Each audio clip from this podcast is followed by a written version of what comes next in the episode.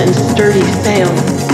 Overhead birds, which in real life would be called terns, but there were called tongs, passed over our embraces.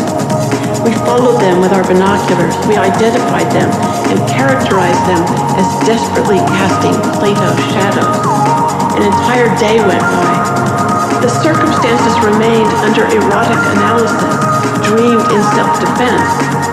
But that only means that the situation with its shifting expectations will begin again